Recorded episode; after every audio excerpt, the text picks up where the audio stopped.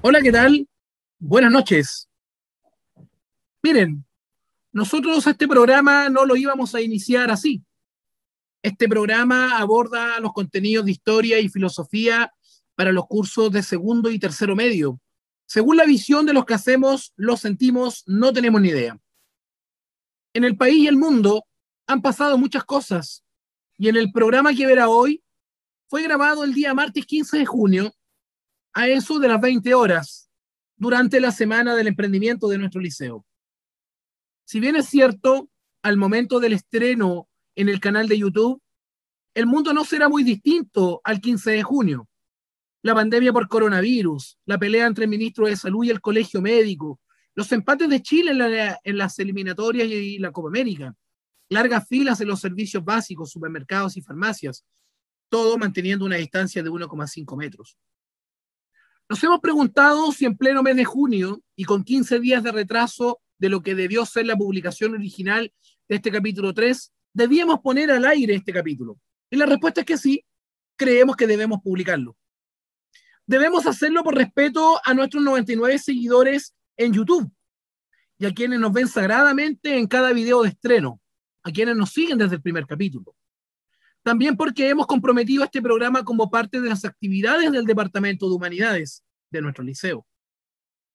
Generamos un diálogo en momento en que las familias y ustedes como estudiantes pasan más tiempo en casa, producto de una rebelde pandemia que pareciera ser que no quiere irse.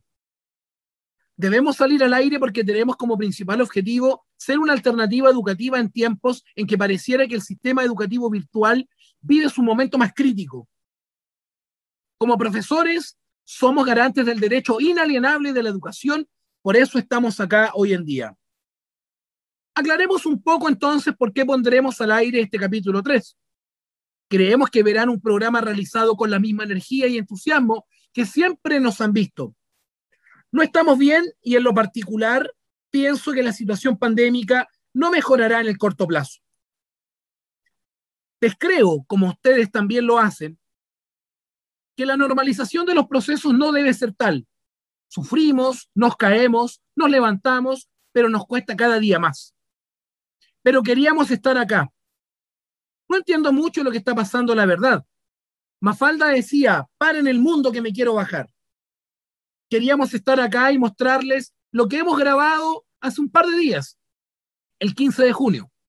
Sí, hace un par de días. Lo único que debes entender o deberás entender es que las noticias que comentamos al inicio quizás no serán las mismas que en la fecha de estreno del capítulo. Queríamos estar acá y abrir el programa de esta forma para que sepan que siempre estaremos del lado del derecho a la educación hoy y también en el futuro. Disfruten de este capítulo. Ojalá que puedan aprender un poco más, pero queríamos estar acá. Hola, hola, ¿cómo están? Buenas, buenas. Eh, vaya, vaya que editorial, ¿cierto? Eh, es un, si bien una editorial que, no abre el paso al tema que vamos a hablar directamente, es una editorial que nosotros pensamos en conjunto el programa que es necesaria. Eh, es un desahogo necesario, válido, para personas que estamos todos los días frente a frente a una realidad muy, muy, muy dura. Desde la posición de los profesores, ¿verdad? Creo que nosotros también tenemos que, generar estos espacios para poder reflexionar en torno a lo que sentimos y que también los chicos y la comunidad en general sepan también que somos humanos y sentimos muchas cosas. Así que estamos muy contentos de, encontrarnos nuevamente. Pedimos obviamente disculpas, como señaló eh, nuestro querido conductor, el profesor Rodrigo, que ya le voy a dar la palabra directamente, eh, por haber colgado tan, tan retrasado el programa, pero eh, ante eventuales problemáticas que, que, la realidad ¿cierto? de los profesores eh, tenemos, decidimos, decidimos sí colgarlo, aunque sea con retraso, pero con las disculpas pertinentes. Esperamos que disfruten este programa, lo sentimos, no tenemos ni idea, y de inmediato, y agradezco obviamente la, la editorial eh, tan transparente y que refleja mucho nuestra, nuestro sentir. Eh, le doy la bienvenida al conductor, profesor Rodrigo. Bienvenido. Un Muchas gracias, profesor Camilo. Lo sentimos, no tenemos ni idea. De una manera distinta, pero vamos a abordar los contenidos que yo sé que a ti te están interesando. Nos preguntaste, ¿cierto? También en clases por qué el capítulo no se estaba publicando y lo estamos publicando hoy día y estamos, ¿cierto? Con nuestro panel estable ya, profesor Camilo, que abría los fuegos, ¿cierto? Del comentario. Estamos con el profesor Manuel también. Profe Manuel, ¿cómo te va? Y pueden ver acá abajo. ¿Qué tal? ¿Qué tal? Pueden ver acá abajo, o no sé en qué parte va a quedar en la grabación, la verdad. Da como lo mismo porque yo creo que la persona es lo que importa y en este minuto, en este capítulo, tenemos una tremenda invitada, un hallazgo a través de los capítulos. Dejó comentario en el primer capítulo, una, podríamos llamarle fans del programa, ¿eh?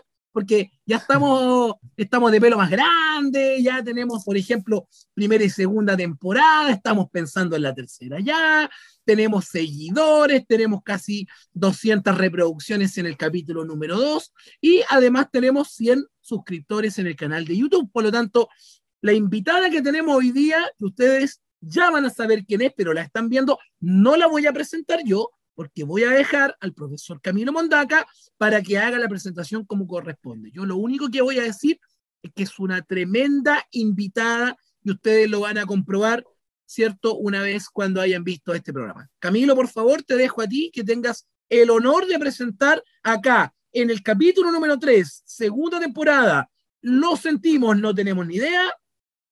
Camilo Mondaca presenta. Bueno, para mí, como, como tú dices, profe, es un honor, pero gigantesco, referirme a, a la invitada que tenemos hoy en día. Eh, si bien como se van a dar cuenta, no va, no va a ser una, una carita tan conocida para nuestra comunidad, para mí sí lo es. Y les cuento una breve historia, ¿cierto? Eh, yo a, esta invitada la conozco hace un tiempo, trabajé en, otro colegio eh, con ella y en ese, en ese tiempo pude darme cuenta de sus capacidades.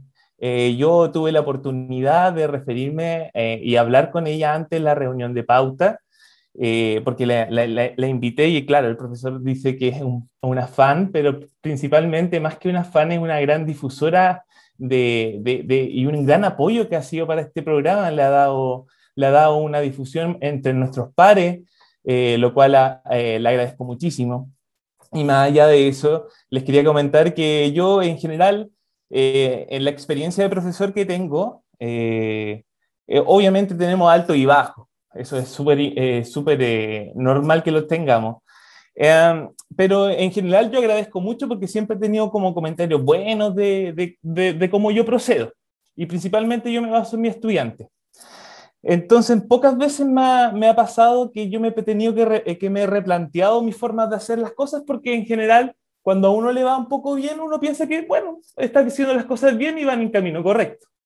Eh, pero con, en general yo tengo dos, dos personas que, agradezco haberlas conocido, eh, que me hicieron reinventarme o por lo menos replantearme la forma en que yo eh, llegaba a los chiquillos. Tengo el agrado de por lo menos haberle confesado a las dos personas eh, ya en vida esta, esta admiración que tengo profundamente.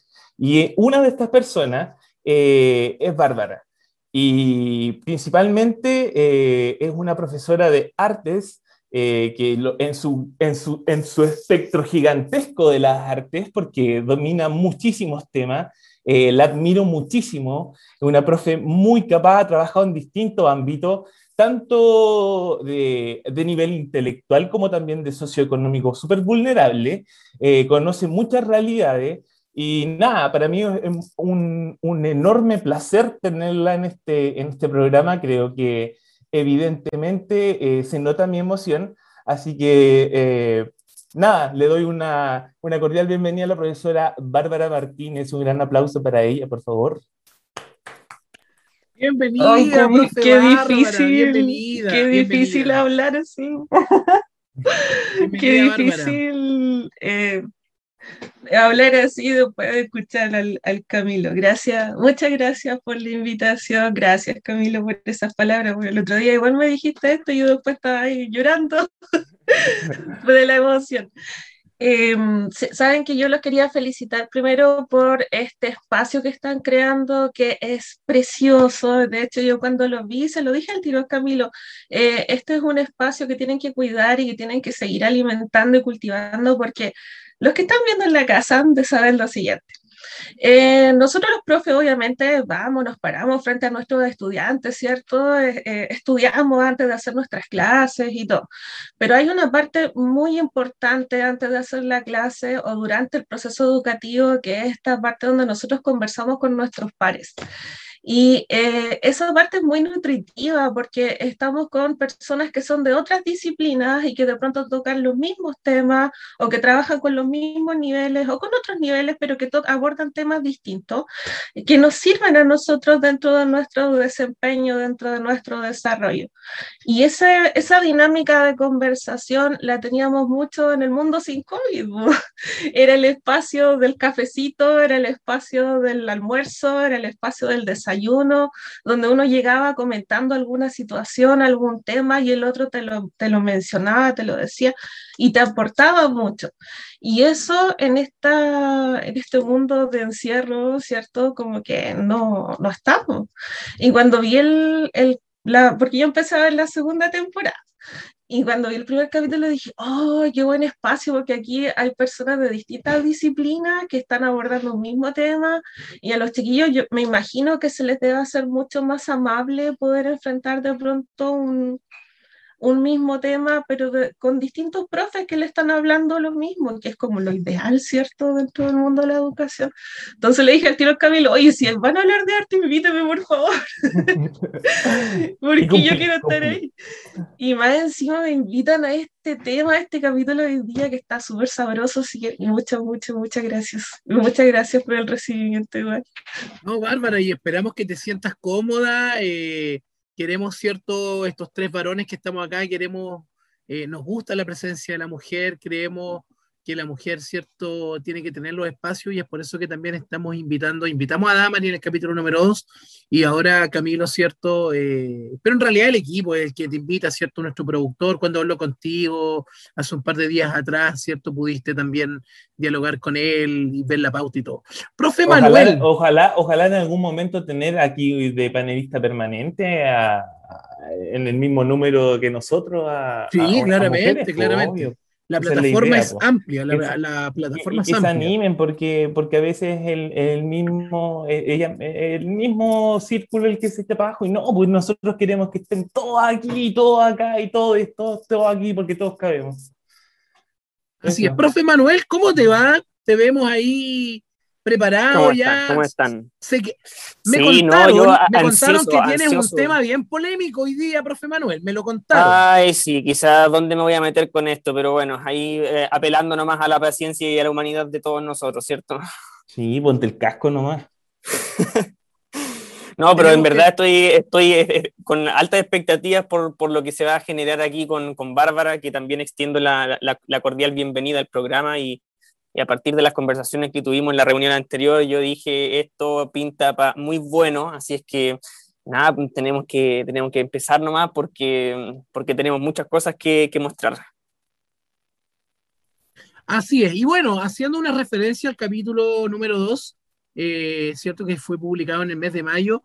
Eh, llegamos a casi las 200 visualizaciones, por lo tanto estamos en un buen número, muchos estudiantes lo vieron y de hecho los estudiantes estaban reclamando, varios me preguntaron, profe, ¿qué pasa con el capítulo 3? Se comprometieron en pantalla un capítulo mensual, bueno, estamos sacando el capítulo, ¿cierto?, del mes de junio, ya dimos las razones en la editorial del por qué, Camino también las profundizaba, pero estamos acá cumpliendo, ¿cierto? ¿No? Y está bien que lo hagan porque fueron compromisos que asumimos también en pantalla. Pero bueno, vamos al grano, vamos a lo que nos convoca hoy día. Hoy día tenemos un tremendo tema con el cual vamos a trabajar. Vamos a hablar de lo feo que es la guerra, de, lo, de la carga peyorativa que tiene la guerra, conflictos, belicoso, armamento, pero también le vamos a dar este toque de armonía, este toque de dulzura, este toque que está relacionado con el mundo de las artes. Y vamos a hablar de las artes. O sea, van a aparecer varias corrientes artísticas que van a estar trabajando. Solamente para contextualizar a nuestros estudiantes, ya estamos trabajando en el siglo XX, entramos con los contenidos, ¿cierto?, propios del plan de segundo medio, Y es ahí donde nos vamos a situar, para que te sitúes en la línea temporal, nos vamos a situar desde 1914 aproximadamente, desde el inicio de esta Primera Guerra Mundial, y vamos a estar aproximadamente hasta la década del 30, contexto previo a Segunda Guerra Mundial, donde tenemos una riqueza tremenda a nivel cultural histórico y por lo tanto eso es lo que vamos a contextualizar hoy día. Pero para abrir los fuegos el día de hoy, para hablar qué significa la guerra, la guerra es buena, la guerra es mala, tenemos una creencia de creer que la guerra es mala, pero parece que Manuel nos trae una visión totalmente distinta. En lo sentimos, no tenemos ni idea. Abre los fuegos el día de hoy, Manuel, profesor de filosofía. Gracias, Rodrigo. Bueno, un poco difícil la, la tarea, ¿cierto? Porque mm, yo entiendo que el, proyecto inicial siempre tiene que ver con, con cubrir de una u otra manera contenidos que, que, figuren en, en, en, el currículum. Ahora, la temática de la guerra no es un, no es un, no está tematizado en, la asignatura tampoco de, de, filosofía, por lo tanto yo aquí voy a intentar tributar especialmente a, la, a las asignaturas de historia y, y, obviamente desde un marco general a la reflexión sobre, sobre, sobre este punto en especial. Así es que es un poco como por el costado que yo trato aquí de, intervenir más que tratando de tributar a algo que yo tenga planificado como dentro de la asignatura, porque la temática en la guerra eh, es difícil tematizarla como, como unidad, como, como módulo, como sea, digamos. Eh, no, no es tan natural, hay tantas cosas sobre las que pensar, pero en este momento toco esto y a mí es un tema que me interesa, me interesa mucho porque, porque yo soy un, lector asiduo de la, historia romana y la historia antigua y por ahí eso está lleno de guerras y eso me ha hecho pensar también muchas veces en, este tema, ¿ya? Ahora, también pensaba por qué, eh, si, cómo, cómo hacer coincidir una reflexión filosófica en relación con este tema, ¿ya? ¿Cómo, ¿Cómo podría yo quizás aportar a una reflexión filosófica en relación con la guerra como, como tema, como, como idea? Entonces, yo creo que la filosofía siempre tiene que aportar con preguntas y con lo, con lo más seguro y con lo, y con lo primero que puede llegar a aportar y ojalá también con lo último es haciendo, haciéndonos preguntas, cuestionándonos críticamente nuestras propias opiniones, nuestras propias costumbres. Entonces, yo quería, ¿qué es lo primero que uno se puede preguntar en relación con la guerra? Eso es como, como mi punto de partida. ¿Qué, qué podríamos preguntarnos sobre la guerra? ¿Qué, qué, cuáles son las primeras preguntas que se nos vienen a la mente?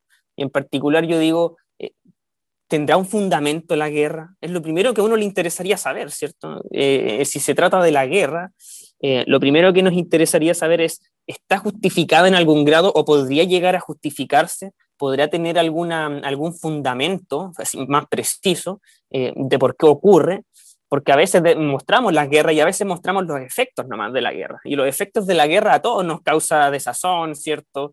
Eh, intranquilidad, disgusto, todo el mundo sufre, etcétera, etcétera. Pero mirando los efectos de las guerras, solo los efectos, quizás a veces fallamos también la óptica del asunto y, mi interés va apunta a pensar más bien en las causas, porque en las causas está la justificación, ¿cierto? ¿Por qué ocurrió una guerra determinada? Tanto en el pasado distante como en las guerras modernas, que son las que hemos estado enfrentando en el último siglo o en los últimos dos siglos.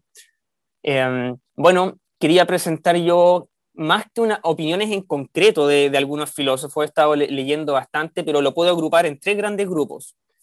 Los fundamentos de la guerra, ¿cuáles son? ¿Cuáles pueden ser? Está la opinión, primera, la primera opinión que, que quería mencionar acá, es que eh, diversos, diversos filósofos a lo largo de la historia han considerado que existe algo así como un derecho natural a la guerra. ¿ya? Hay un derecho natural. ¿Qué significa un derecho natural? Que está antes del derecho propiamente político que conocemos todos, ¿cierto? Hay un derecho que está arraigado en la naturaleza humana, a la guerra. ¿Por qué?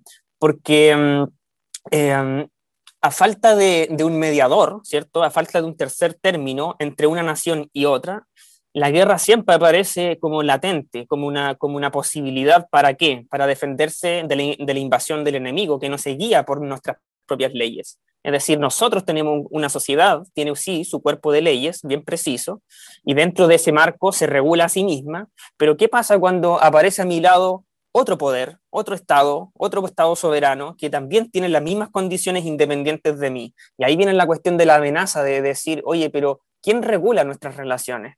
Entonces, en última instancia, ante la posibilidad de la invasión, qué sé yo, o, de la enemistad, como, como diría Carl Schmitt, eh, siempre está esta cuestión y este derecho que, nadie nos puede quitar de, defendernos con, garras y dientes cuando la situación apremia. Y, eso, y eso ocurre a nivel, a nivel de naciones, a nivel de, los grandes estados. quería también mencionar que en este marco de la, guerra como un derecho natural, em, me, hace, me hace mucho sentido una expresión que yo encontré leyendo en Barrón, un, antiguo, un antiguo latino, escritor latino, eh, defensor de la lengua, ¿cierto? Culto de la lengua latina antigua, arcaica. Y él decía que antiguamente hostes, que es una palabra latina con H, hostes, eh, para nosotros, de ahí nosotros derivamos la palabra hostilidad, ¿cierto? Que significa inmediatamente enemigo. Eh, para nosotros una, alguien hostil es alguien enemigo.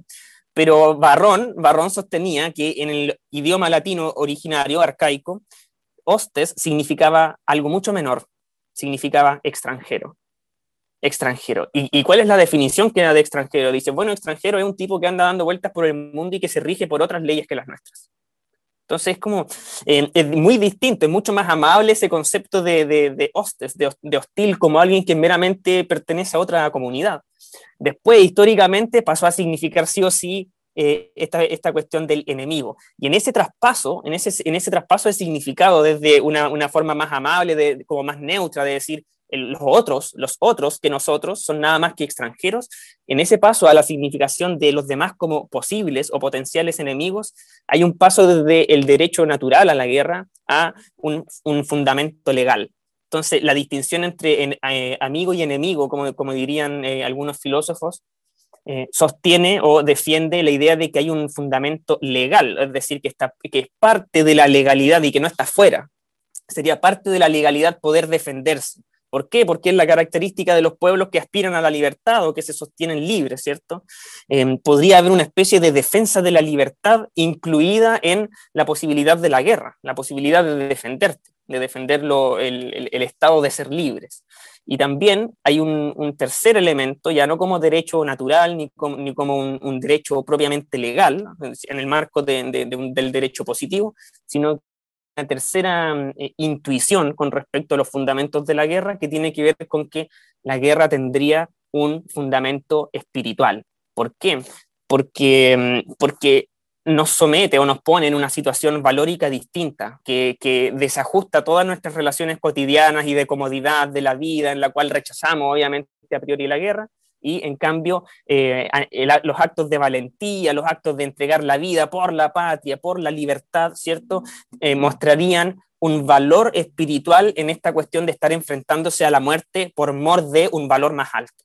¿Ya? Entonces, de alguna manera existen estas distintas perspectivas filosóficas respecto de cómo podría entenderse la justificación o un fundamento para la, para la guerra.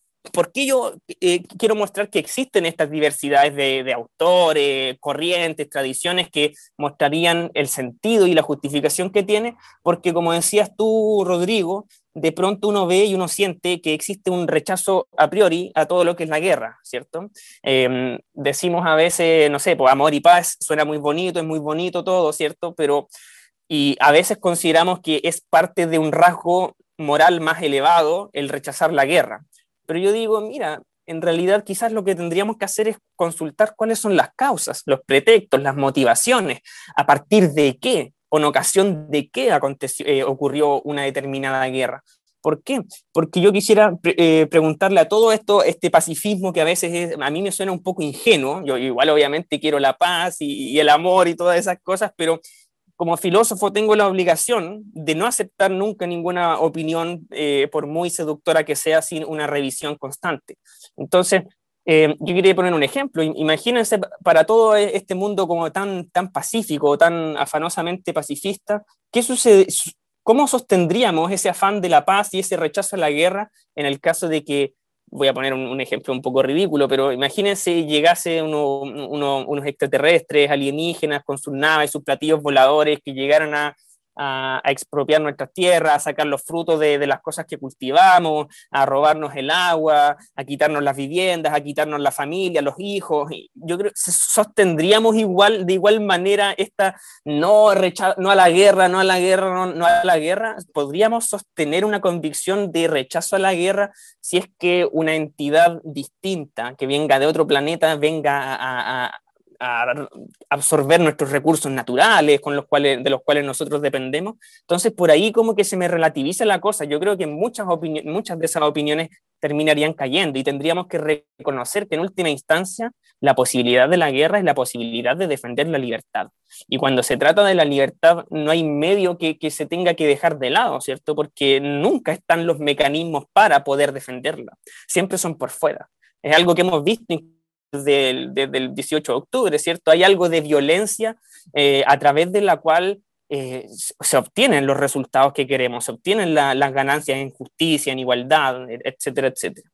Así es que eh, la pregunta es esa, que ¿por qué a veces dejamos, nos dejamos seducir por esta cuestión pacifista cuando en verdad no la criticamos realmente de cuál es el fundamento? Y, una de, de, mis posibles respuestas, para, como para ir ya terminando, tiene que ver con esto, con, con que probablemente este rechazo tan a priori y tan de, plano a, a, lo bélico tenga que ver con los ejemplos más cercanos que tenemos de la guerra porque ha habido una historia de la decadencia espiritual del ser humano que remonta hasta la ilustración, ¿cierto? Como el punto más alto, y desde ahí, desde la ilustración al romanticismo, del romanticismo al pesimismo, y del pesimismo al existencialismo, y del existencialismo finalmente en esta actitud que, que Tocqueville, un filósofo francés muy visionario, em, entendió como el despotismo de la democracia. Finalmente la democracia nos tiene como adormecidos y sin ganas de luchar por nada. Creemos que somos libres y creemos que la lucha por la libertad ya no tiene ningún significado, ¿cierto?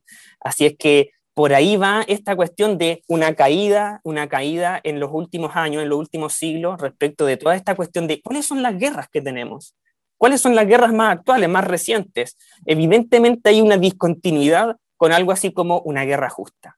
¿Por qué? Porque tenemos las guerras eh, que, apuntan a, los intereses económicos, a guerras de exterminio, guerras de un montón de circunstancias de suyo injustas que han marcado las guerras de los últimos siglos y nosotros por eso ahora decimos no a la guerra. entonces, como que en el fondo tenemos a la vista un corto de plazo en el tiempo y cuando miramos las guerras actuales, nunca se dan en el marco de una posible justicia o lucha por la libertad, siempre son Manuel, opresión. Disculpa, y quizás ahí también la respuesta puede ir porque la guerra ha sido históricamente utilizada con el afán nacionalista, del afán de querer sobrepasar a otra nación. Por ejemplo, no sé, yo tengo un caso súper súper eh, ejemplificador en el combate naval de Iquique, por ejemplo, el muy caso conocido de Arturo Prat, cuando Arturo Prat pierde la vida, ¿cierto? Cuando este abordaje casi casi a la, nada, porque no, iba, no se iba a conseguir nada contra un tremendo acorazado. Y lo pongo a modo ejemplo, eh, la carta que envía después el capitán Miguel Grau es una carta de agradecimiento, de valentía, destacando las características de este marino chileno. O sea, totalmente alejado de lo que se entiende la guerra como exterminar, como tú decías, de adormecer a mi enemigo. Por lo tanto, ahí tenemos un afán netamente de los estados nacionalistas del querer, ¿cierto?, transformar las guerras poco menos que en triunfos casi como de partidos de fútbol, y aquí ganamos nosotros, y nosotros somos los vencedores, y nosotros ponemos las reglas del juego.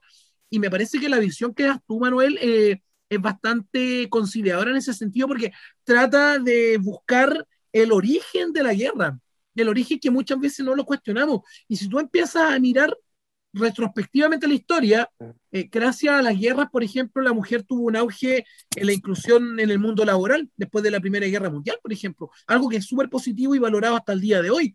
Gracias a la Segunda Guerra Mundial, y aquí, eh, insisto, no quiero que se malinterprete que estoy justificando la guerra, pero tuvo que haber una guerra para que nos diéramos cuenta que tenían que existir los derechos humanos, por ejemplo. No sé, ahí tengo algunos, Ahí tengo algunos ejemplos que me permiten el poder establecer ese parámetro que tú indicas. Claro, efectivamente. Entonces, eh, en, esta como historia espiritual que viene desde la ilustración y que va como cayendo en una serie de desilusiones y de frustraciones del ser humano, también hay una pérdida de sentido radical y súper fuerte, que, ahora nosotros tenemos como, eh, la tenemos exaltada en el modelo de democracia moderna eh, en el cual estamos viviendo, ¿cierto? Y, que también nos, tiene a nosotros como rebaño, apacible, tranquilo, más deseosos del orden que de la libertad. Deseamos más el orden, inconscientemente, ¿cierto? El, hombre democrático, decía Tocqueville, desea inconscientemente mucho más el orden y, la paz y la tranquilidad antes que eh, la libertad. O sea, preferiría ser un, parte de un rebaño adormecido y servil antes que estar en el constante desorden de tener que estar luchando activamente por eh, recuperar la libertad. Entonces, es como parte del status quo. es como parte del status quo. Es como parte del status quo. Y ahí, cierto, eh, hay un consenso historiográfico, por lo menos latinoamericano, eh, en el cual señala que cuando se pierde la libertad, todas las, todas las formas son válidas para poder recuperarla. Y ahí también está la guerra, por ejemplo. Exactamente. Entonces, claro, cuando se, trata de la, cuando se trata de la, de la libertad, se vuelve más interesante el asunto. Pero, pero cuando, se, cuando se trata de, de exterminar a, a, otra raza o a otro pueblo, cuando se trata de meramente un interés económico, y, o, de una guerra, digamos, aplastante, aplastante. ¿Por qué? Porque eso es, discontinuo con, con, la historia antigua. La historia antigua era mucho más bondadosa con respecto a los pueblos que eran derrotados en la guerra. Se les devolvían sus costumbres, se les devolvían sus leyes, se les dejaban intactos sus templos, eh, etcétera, y, y, no se los aplastaba como lo vemos eh, en los últimos siglos, que han sido unos tremendos desastres demasiado tristes, en los cuales hemos perdido cultura, hemos perdido posibilidades de acceder a eh, otros contenidos culturales que ahora ya se echan de menos. Entonces, para, conectarlo con lo que se viene ahora, es, de, es como para hacerse la pregunta de, cómo impacta esta, esta de, como decadencia espiritual que, viene desde la ilustración y que, y que, ha significado una gradual pérdida de sentido, cómo va de la mano esa, esa, gradual pérdida de sentido que pasa por el romanticismo, el pesimismo y el existencialismo, eh, cómo va de la mano con la eclosión activa y potente de lo artístico, porque al mismo tiempo de que ha habido, al mismo tiempo que hay, ha habido una pérdida de sentido en torno al porqué de la guerra, han ido surgiendo en respuesta y en reacción montones y en cada época bélica, en cada instancia de guerra, han surgido las cosas más geniales con respecto a lo artístico. Así es que em, para allá va también la invitación ahora a lo, que se viene con, con, Bárbara, porque efectivamente el arte dice mucho de nosotros y dice mucho de la época en la cual surgió y dice mucho de cómo fueron recibidas las circunstancias políticas e históricas de, de, los distintos pueblos. Y, y así, perdón, entonces, dejo, dejo, yo creo que ahora, sin más, dejo la palabra a, lo que se viene, que nos va a tratar de complementar un poquitito cómo, está, cómo se van dando respuestas a, al presente vivido a través de la expresión creativa y del arte. Sí, porque eso es súper interesante porque uno pareciera ver, ¿cierto?, desde afuera que, guerra y arte no tienen ninguna vinculación, que guerra va como por un carril distinto, ¿cierto? Por un andarivel distinto a lo que es el arte, pero ahí el pase está claro, porque nos vamos a situar, ¿cierto?, entre finales del siglo XIX, toda la época del colonialismo, toda la época del imperialismo, los grandes imperios, se comienzan a formar algunas alianzas en Europa, vamos a entrar a este nuevo siglo, nuevo siglo que viene con la idea del progreso indefinido, ¿cierto? Que vamos a entrar a una sociedad y cultura de masa, sociedad de consumo, tenemos la Primera Guerra Mundial, ¿cierto? Que es netamente europea, Estados Unidos ingresa muy tardíamente a definir y casi como a poner las reglas del juego de la, de la sentencia final. Y luego tenemos la década del 20 que, que, lo, que digamos que nuestros estudiantes ya están trabajando, pero entre ese momento en que pasamos desde la época de la formación de la alianza, que va a terminar en la Gran Guerra, ¿cierto? Que después se le conoció como Primera Guerra Mundial, y hasta que llegamos al periodo de entreguerras, vamos a ir con Bárbara primero, luego vamos a ir con Camilo para que nos haga la contextualización histórica, porque Bárbara, y ahí Manuel también te cedía el pase, pareciera ser de que esto no tiene mucha vinculación, pero me, me parece que eso es una falsa creencia. Y ahí, cierto, la explicación iría por estas corrientes artísticas que tú vas a desarrollar ahora. Sí, eh, de hecho, yo me, armo como todo este panorama como una gran cazuela, una gran cazuela con muchos ingredientes y estos ingredientes eh, van desde lo político, van desde lo social, van desde lo artístico, van desde lo tecnológico y, cada elemento fue eh, sumando para armar todo este panorama. Así que mm, primero entender que vamos a hablar de vanguardias ¿ya? Entender que vanguardias son estas corrientes que fueron apareciendo en este periodo de tiempo, que eran, mira, entendamos lo siguiente, en este periodo de tiempo hubo mucha polarización de pensamientos. Eh, si bien vamos a hablar de Europa y entendamos que Europa tampoco es tan grande, eh, es muy diverso en países, en naciones y, en creencias, ¿ya? Por lo tanto, ello, eh, empezó a suceder que aparecieron estos distintos grupos que pensaban diferente, que decían, oye, nosotros vamos a hacer así y y vamos a pensar de esta manera y después aparecía otro grupo y decía, no, nosotros lo vamos a hacer de esta otra forma y nosotros de esta otra forma y ahí es donde empieza a suceder como todo este remolino de situaciones que obviamente después el Camilo nos va a explicar mucho mejor qué es lo que sucedía.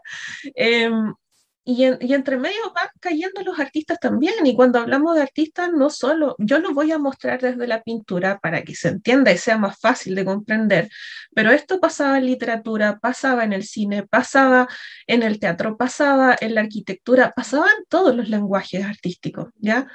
Eh, ¿Y qué sucedía con las vanguardias? Aparecía un grupo y decía, oye, nosotros vamos a pensar de esta manera y vamos a escribir un manifiesto que, donde vamos a decir todo lo que nosotros pensamos, lo vamos a firmar, nos tomamos una foto y lo publicamos. Y si tú no sigues este manifiesto, te expulsamos del grupo. Así funcionaba, era una cosa muy, muy extrema. De hecho, no sé, André Breton, por ejemplo, es súper conocido por haber sido así como muy rígido con su, su grupo de artistas.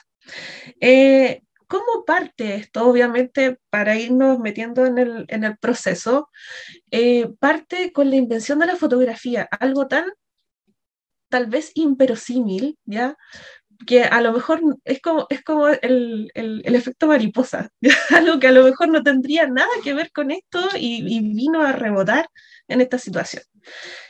Mira, antiguamente los artistas éramos los encargados de, por ejemplo, hacer un retrato. Si yo quisiera guardar un recuerdo de esta situación, eh, ahora yo pego un pantallazo y me quedo con la cara de las personas que están participando en este programa, ¿cierto? Pero si antiguamente, eh, no sé, siglo XVI, siglo XVII, ¿Qué tenía que hacer para guardar un recuerdo de las personas con las que estaba compartiendo? Tenía que pedirle a un artista, pagarle, eh, tenían que ir estas personas a posar para el artista, hacer un retrato, era todo un enredo. Obviamente a los artistas no iba bastante bien, era una profesión que se podía seguir. y nace la fotografía y con esto empieza esta, este, este planteamiento de oye, ahora eh, ya no necesitamos a los artistas para que nos hagan retratos, no necesitamos a los artistas para que pinten las cosas tal cual se ven. Y los artistas, por otro lado, de ahí viene esta imagen como el artista pobre, hasta el día de hoy. Em, los artistas se ven por primera vez liberados de esta obligación de tener que, de tener que representar al mundo tal cual se ve. Y, ahí es donde empezamos con las vanguardias. Así nacen las vanguardias, ¿ya? Y hay distintas vanguardias que son muy antiguas, que no las vamos a tomar porque es una cuestión de tiempo, pero vamos a mencionar a la primera que fue el impresionismo, voy a empezar a compartir acá, el impresionismo, que como su nombre lo dice, eh, tratan de captar la impresión, ¿cierto?, de las situaciones y aquí empiezan a desbandarse los artistas por distintos caminos. Eh, unos dicen, oye, nosotros vamos a pintar así, nosotros vamos a pintar así, y empieza como este caldo de cultivo interesante que vamos a ir revisando.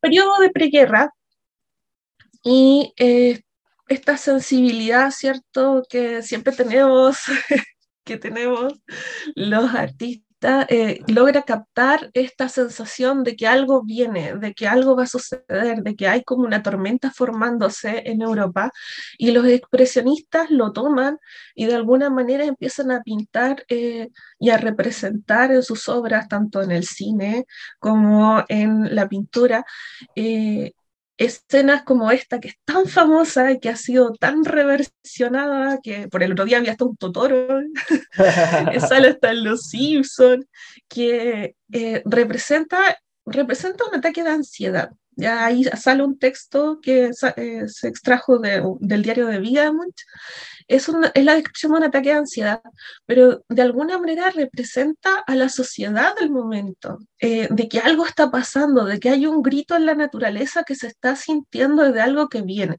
Los expresionistas lo que hacían era, como su nombre lo indica, representar la emocionalidad a, través del gesto, a través del color, a través de la expresión, ¿cierto?, del cuerpo. Eh, a lo mejor estamos viendo ahí a una niña que está con la piel verdosa, que tiene unas ojeras azules, hay una exageración de los rasgos, tal vez sea una niña, no sé, está enferma, no lo sabemos, ¿ya? Pero eh, podemos ir leyendo estos códigos, estos simbolismos a través de estas pinceladas y de estos colores. Eh, todavía está este aire de guerra bien encima y aparece el cubismo también, hay que decirlo, lo inventó Picasso, lo inventó con esta obra. Eh, y el cubismo es bien interesante porque, como su nombre indica, se basan en el cubo, en tratar de representar los objetos desde distintas perspectivas al mismo tiempo, pero si uno lo ve desde la perspectiva simbólica, habla mucho también de, de representar las distintas realidades que se interponen una sobre la otra y como que no encajan. ¿Ya? Eh, el cubismo tuvo una vida bastante interesante, tuvo distintos caminos, persistió en el tiempo, llegó a América, eh, pero lo vamos a pasar rapidito.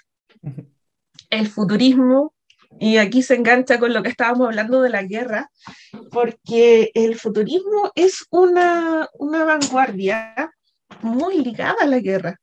Ellos son eh, muy muy simpatizantes de, la, tecnología, ¿ya? del movimiento. Ellos representan el movimiento, beben mucho del, del, cubismo y lo que quieren representar es el movimiento, el avance. Y de hecho, aquí yo voy a ser poco objetiva porque ellos eran medio machistas.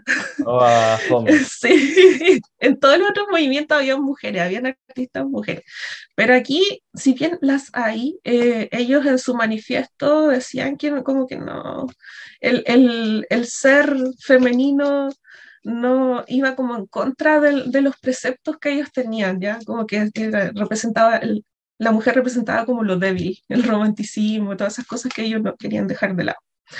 Y el futurismo eh, estuvo muy cercano, bueno, ellos nacen en, en, Italia, entonces estuvo muy cercano a Mussolini. Y de hecho la mayoría de estos artistas después fallecieron en la guerra, porque se hicieron soldados, era una forma de vida, ¿ya? creían mucho en lo que en, en su manifiesto. Termina la guerra, ya termina la Primera Guerra Mundial y viene como todo este, este proceso de no quiero nada, no quiero nada con el mundo, estoy hastiado, eh, la decepción, ¿cierto? Y aparece este grupo de seres humanos eh, muy interesante que se ponen como dada. Dada es como si en español se hubiesen puesto ble.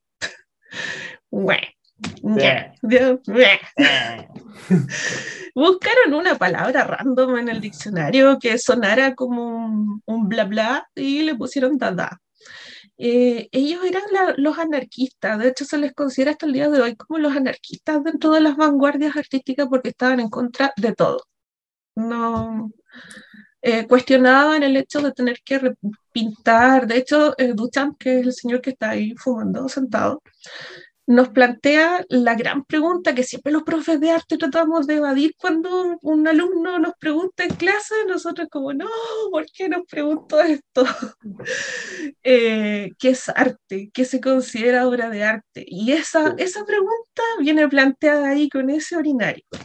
Él tomó este urinario, un urinario cualquiera, le puso su firma, lo pone en una exposición, obviamente fue muy polémico en su época, pero lo que él hace es plantearnos esta pregunta de qué se considera obra de arte, algo que tiene un proceso artesanal de fabricación o algo que representa una idea.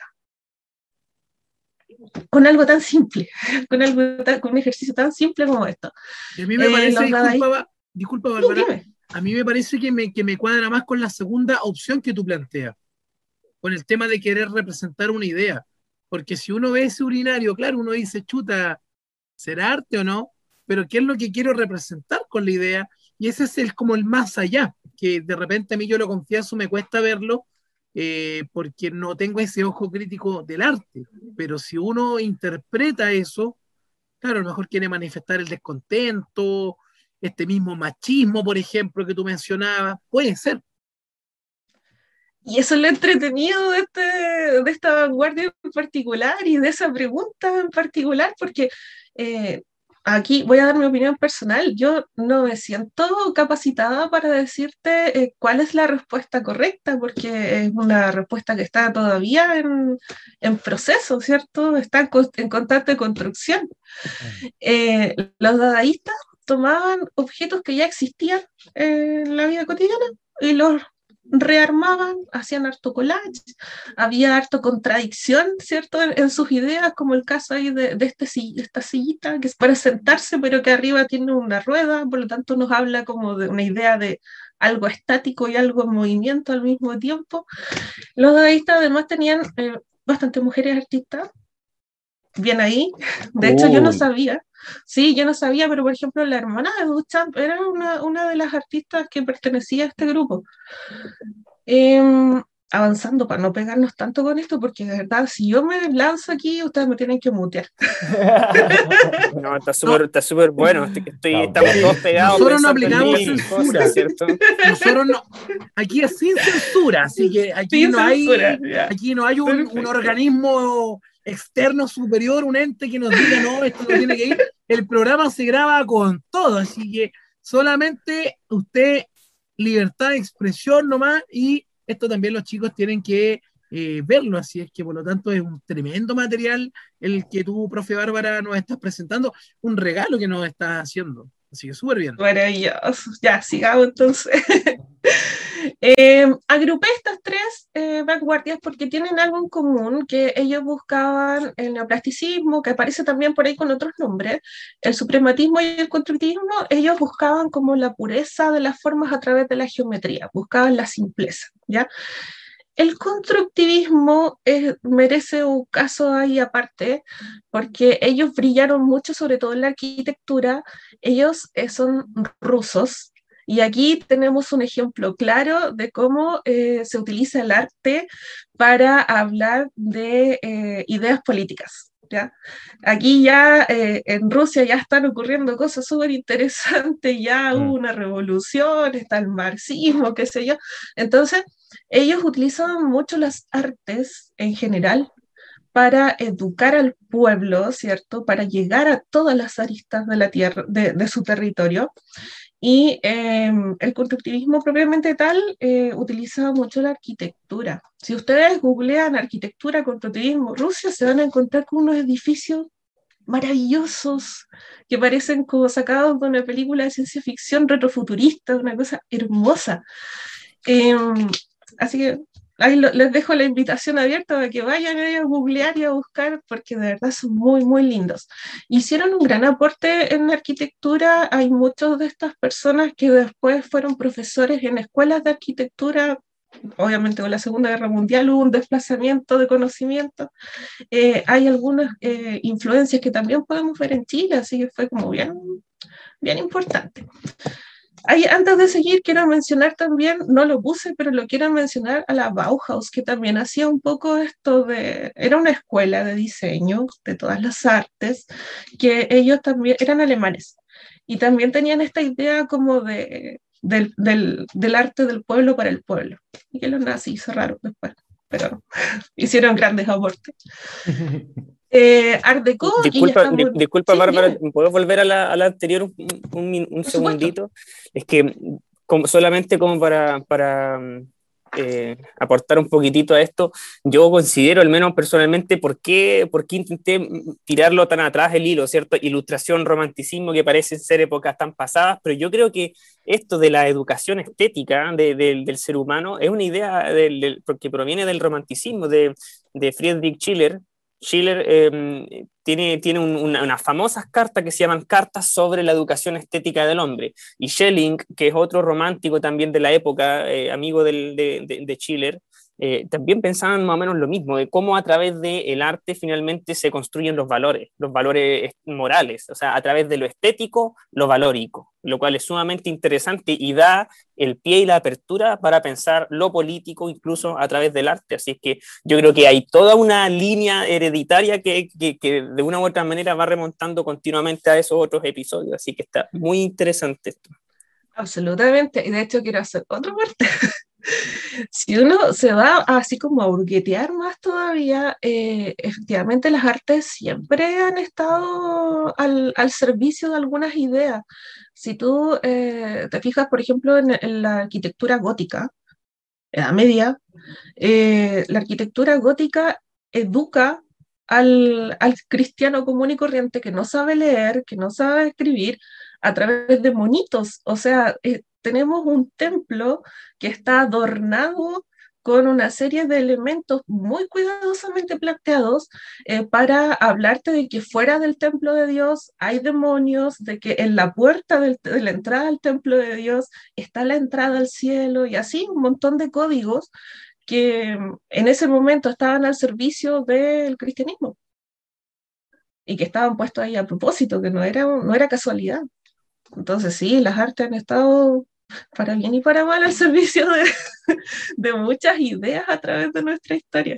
El arte, la prensa, la educación, la historia, son disciplinas, sobre todo las disciplinas de las ciencias sociales, la antropología, la psicología, eh, son mecanismos, ¿cierto? Y, y, pasan a ser mecanismos de control de la población, no solamente de educación, como yo con el arte puedo controlar eso, por ejemplo, uno lo ve muy bien eh, y lo vamos a ver con los estudiantes en la Segunda Guerra Mundial, todo lo que fue la competencia de la propaganda nazi, nazi comunista, eh, la educación de los principios valóricos nacionalistas a partir, ¿cierto?, de propaganda, de dibujo, de arte.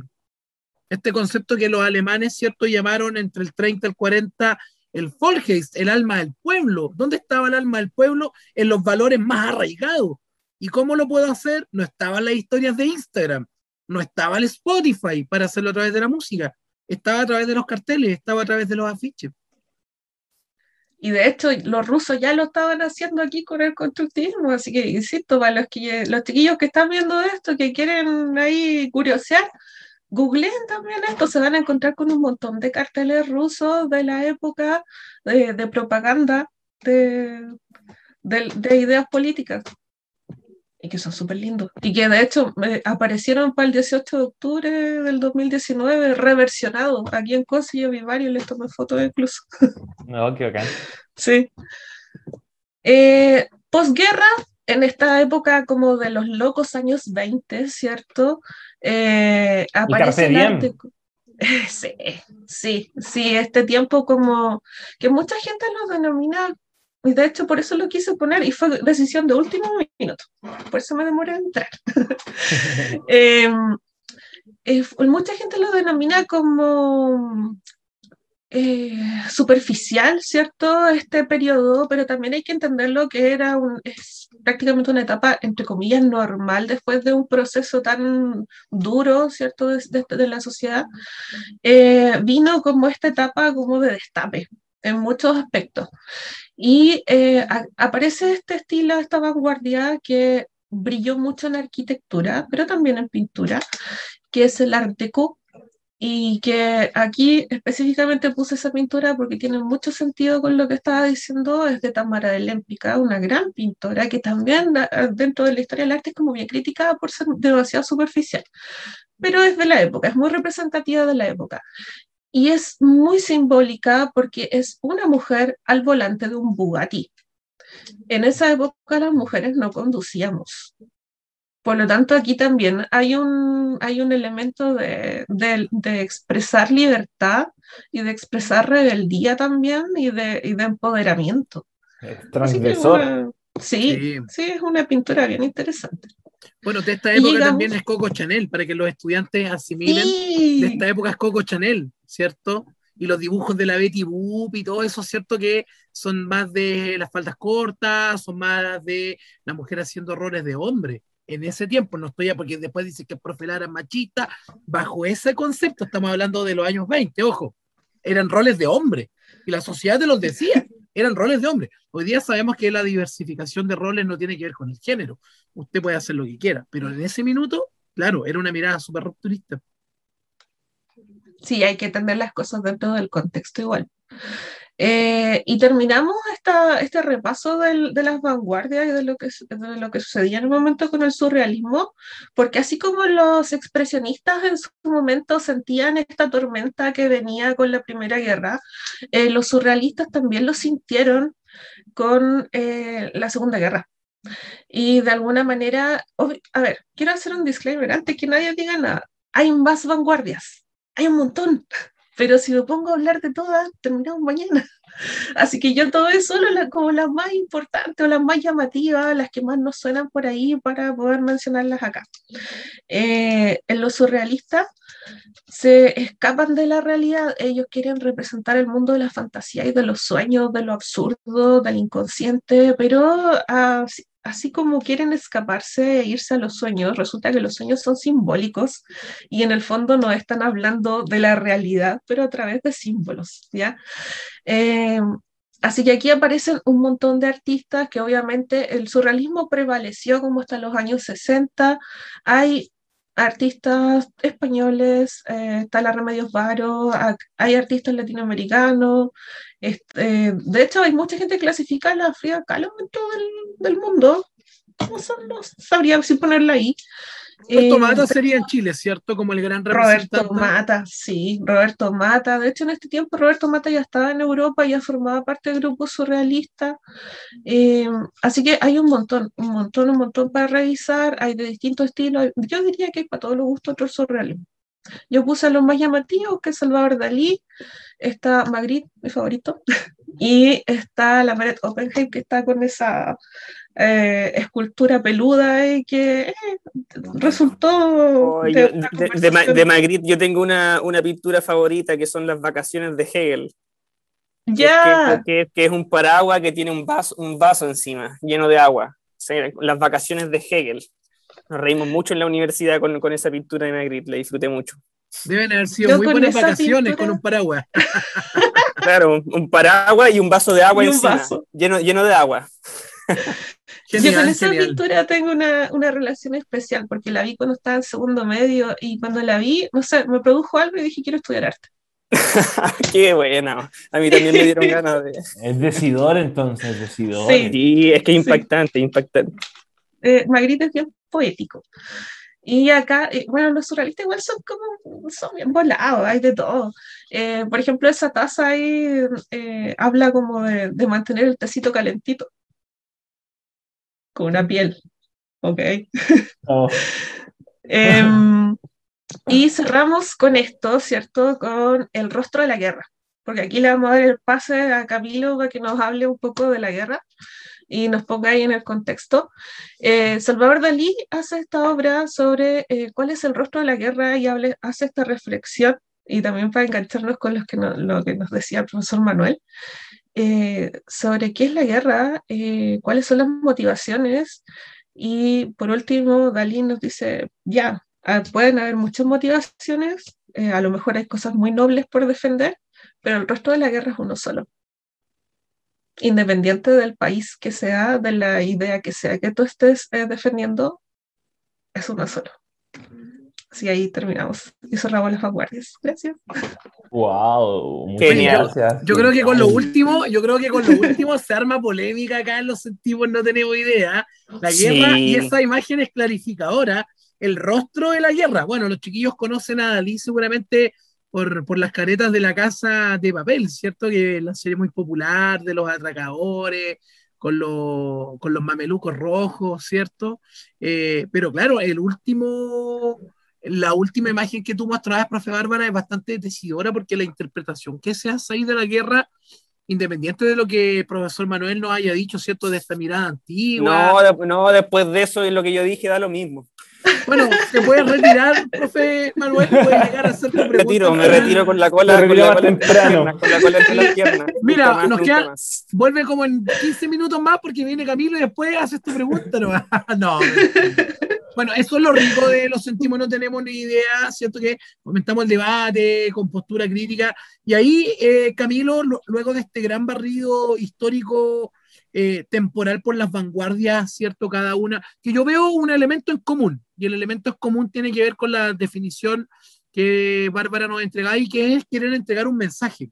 Independiente del mensaje que quieran entregar, el arte sirve como medio de expresión, ¿cierto? Y eso lo tenemos bastante claro a partir de cada una de, de las imágenes, pinturas y esculturas que estuvimos viendo. Pero ahí, Camilo, te quiero llevar a la parte histórica porque esto también tiene un origen histórico. Esto no es solamente que pasemos de la guerra, de esta mirada filosófica eh, antigua, renacentista, medievalesca, romanticista, como nos decía Manuel, ¿cierto? Esta mirada como transversal, que pudiera tener como una justificación, sabemos que no la tiene, pero desde el punto de vista antiguo sí la tenía. Pasamos por las corrientes vanguardistas eh, y bueno, la historia también tiene algo que decir en este contexto. Eh, así es que Camilo, como siempre tú, nuestro experto en historia, eh, tienes la misión de poder contextualizar también lo que ha presentado Manuel y lo que ha presentado Bárbara bajo cierto Sabemos que no hablamos de fecha en historia, sabemos que hablamos de proceso, pero siempre también es bueno establecer un marco referencial para que los chiquillos digan, oye, siglo XVIII, ya, por aquí me enchufo, por aquí me conecto. Profesor Camilo, usted ahora, ¿cierto?, es el encargado de ilustrarnos con las materias históricas. Muchas gracias, profe Rodrigo. Oye, eh, decir antes de hablar un poquitito que que, qué rico igual a veces como no hablar tanto y escuchar, así como que porque estoy encantado de escuchar. Este, este como capítulo me he dedicado como a aprender muchísimo, a recordar muchísimo y me ha gustado mucho, porque generalmente igual a uno le toca como hablar más, expresarse más. Así que no, este, este capítulo lo, lo he disfrutado muchísimo y también voy a tratar de ser súper conciso en, los conceptos que nosotros vamos a, a, tratar ahora para obviamente ser lo más claro posible. ¿Ya? Eh, muchas cosas, porque también tendría que hablar como muchas cosas que dijo Manuel, un par de cosas que dijo Bárbara, el mismo profe Rodrigo, pero en definitiva, ¿cierto? Eh, coincido un poquitito con, con, con Manuel en, en, el caso de, de, buscar una respuesta, probablemente nunca tengamos, ¿cierto? Una respuesta a la guerra en definitiva, pero como concepto es súper importante reflexionar en torno a ella. Eh, es tan importante porque nosotros lo podemos ver con, con, hecho en, culturas, nosotros tenemos dioses de la guerra. O sea, es como tan importante, tan importante como concepto y como constructo social también, la guerra, que, que le han puesto el, el carácter de deidad. Entonces eso es súper importante y eso es súper ancestral, es arcaico, ¿cierto? Es súper antiguo. Ahora, coincido también que siempre, siempre hay, eh, tienen carácter eh, negativo, porque siempre hay pérdida, siempre hay dolor, siempre hay sufrimiento, y eso es, eh, no se le puede sacar de la guerra, porque nosotros también tenemos que coincidir que hay distintos tipos de guerra. ¿Cierto? Nosotros no imaginamos la guerra al tiro, la, guerra a masacrar, ¿cierto? Sangre y todo, pero también hay otros tipos de guerra, ¿cierto? Guerra informática, hoy día, en el presente, guerra políticas que no se tratan ya de, de, eventos bélicos, por ejemplo, bloqueos, ¿ya? ¿Cierto? Y ahí tenemos una guerra política, tenemos innumerables, innumerables ejemplos de guerra. La guerra santa que de santa no tiene nada. Exacto, la que ocurrió con las cruzadas. Y, y Económicas también. Eh, entonces, en definitiva, el concepto da para mucho. Es, es, muy, es muy, está muy arraigado al constructo social que nosotros le damos, al concepto de humanidad y, da para reflexionar, y da para mucho para reflexionar en torno a eso. Em, ahora, también recordemos que justificaciones hay como muy banales, muy burdas, si nosotros no, no, no vamos como a las más conocidas. ¿Se recuerdan Troya?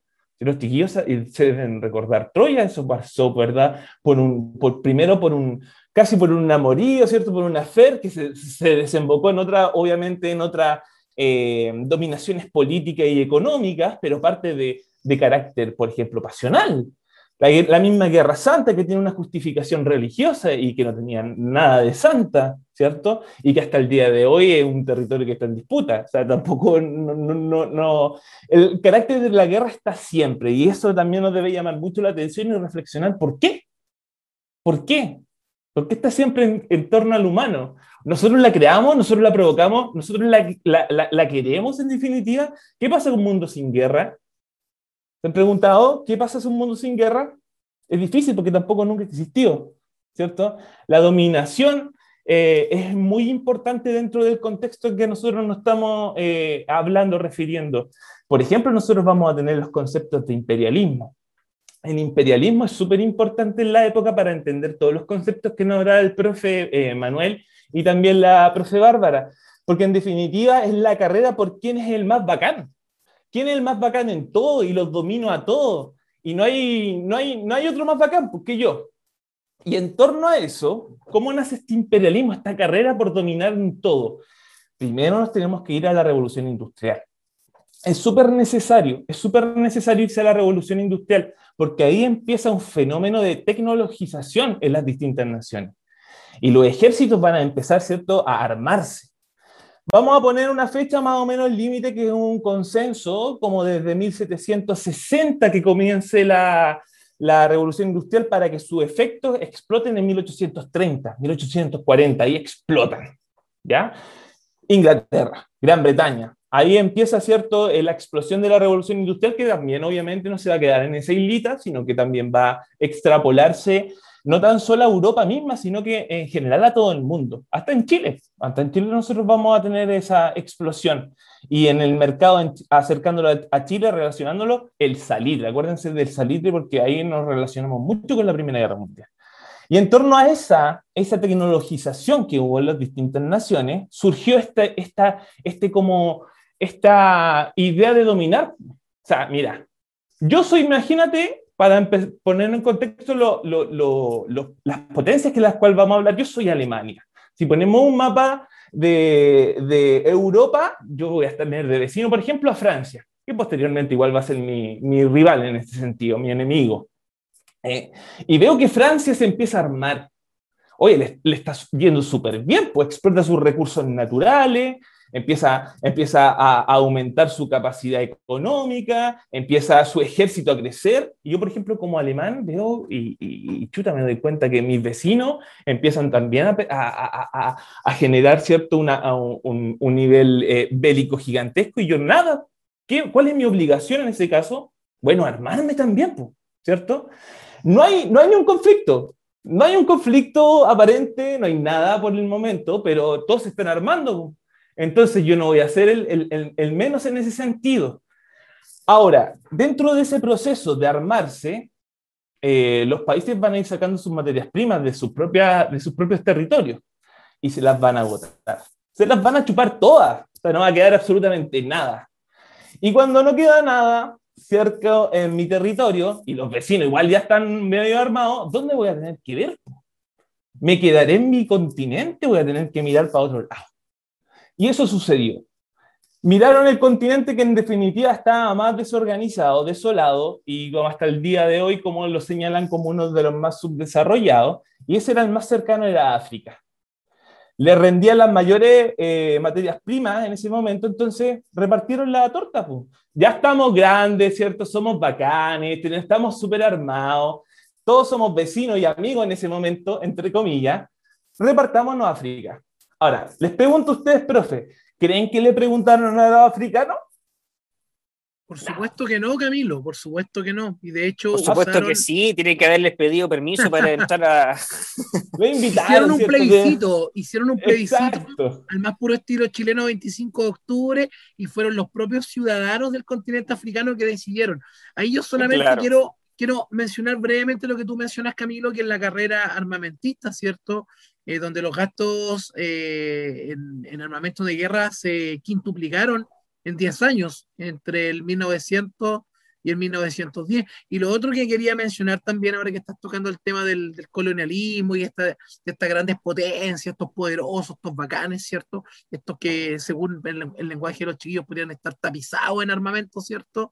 Eh, Exacto. ahí, es súper relevante em, todo lo que va a tener eh, relación con, con, las consecuencias que va a tener ese proceso. Ese proceso va a terminar muy sangriento. Eso no me Exacto.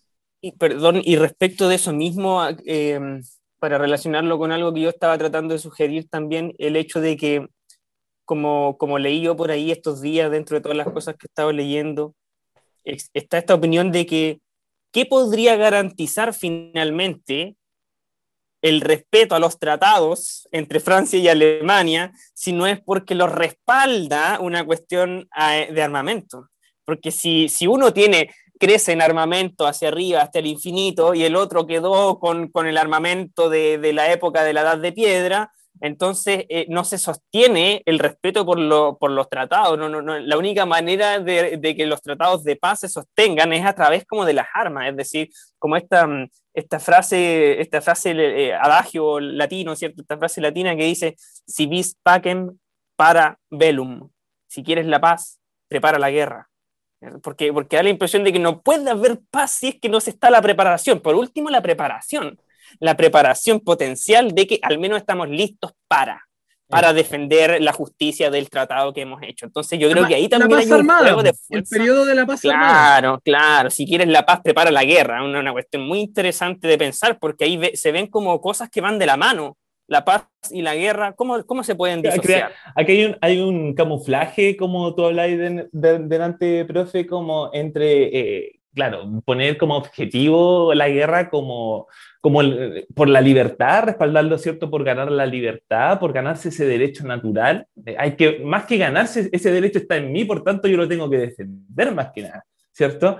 Y, está el otro lado, que es la manipulación y el interés de los controles o de, la, o de, de, de, de las fuerzas más gigantescas que dominan y que tapiz y que ocupan la libertad en torno, ¿cierto?, a, a, intereses económicos propios principalmente. hay, la, libertad de un pretexto. Hay una, claro, y hay una manipulación de eso, lo podemos ver hasta el día de hoy. En ese tiempo, como tú muy bien decías, profe, la paz armada significó un concepto en que se veían que todas las potencias, ¿cierto?, de Europa, Italia, eh, o los Países Bajos, Alemania, Francia, el imperio austrohúngaro, el imperio ruso, ¿cierto? Todo esto, todas estas potencias gigantescas se empezaron a armar, pero no había un conflicto tal, ¿cierto? No había una guerra propiamente tal. Entonces, si se dan cuenta, es como súper contradictorio este concepto por las dos palabras que tiene. Pues, paz armada. Cuando uno piensa armado, ¿cierto? Uno, uno imagina que en cualquier momento se ocupa esa arma pero había paz. Entonces, ese, ese, ese, ese periodo de tiempo que es previo a la Primera Guerra Mundial, ¿cierto? Que la, Primera Guerra Mundial va a estallar en 1914, va a durar cuatro años hasta 1918. Todo esto es previo. Todo esto es previo, porque no ha estallado la guerra. No hay un, no hay un motivo suficiente. Se repartieron África y ahí utilizaron un método para generar este imperialismo, esta carrera de quién era más bacán el, el, imperialismo utiliza una herramienta y esa herramienta es el colonialismo. ¿Ya? El colonialismo es la forma en que yo, o el método en que yo me voy a adueñar de las tierras ajenas, en cómo yo voy a invadir tierra y voy a, por ejemplo, imponer ciertas reglas económicas y hasta mi propia cultura, y eliminando la nativa. Esa es la forma por adueñarse de más. Perdón, y, y, en relación con África, lo que tú mencionabas, entonces África en este periodo no tenía las herramientas como para presentarse de igual a igual a los países europeos. Es decir, para fue nada. pasivo, ¿cierto? Para nada, para nada, Manuel. Y de hecho, hasta el día de hoy, pues, si te das cuenta. De hecho, nosotros podemos ver cómo este colonialismo empieza a ver si se ve reflejado en la actualidad. Mira, hoy día, por ejemplo, 15, eh, ¿cierto? 15 de junio se jugó un partido de la Eurocopa en donde jugaba Alemania y jugaba eh, Francia. Y uno analizaba, más allá de que te guste el fútbol o no, veías, por ejemplo, la selección, la selección francesa, que son los campeones del mundo en todo caso, los mejores. A propósito, ganó, ¿cierto? Ya sabemos que ganó. Y, Un pero ganaron. Ganaron, pero dominaron en general casi todo el partido. Eh, y la, toda la selección tiene un componente africano, pero completamente. Todos son descendientes de africanos, congoleños, sudafricanos, ¿cierto? de, Argelinos. De, todo, de todo lo que tú queráis, lo compone Francia. ¿Y por qué? Uno pregunta, oye, imagínate si hicieran una selección africana y ellos obviamente eh, obedecieran a sus descendientes, claramente serían los campeones del mundo en África. Pero no, el proceso del colonialismo se ve ejemplificado hasta la actualidad. Cómo estas culturas, por ejemplo Francia, impusieron el idioma, ciertas costumbres, ¿cierto? Y de hecho, en la Primera Guerra Mundial los mandaron a pelear, si, si no era una cosa que los fueron a lo explotar, sino que lo ocuparon también para pelear.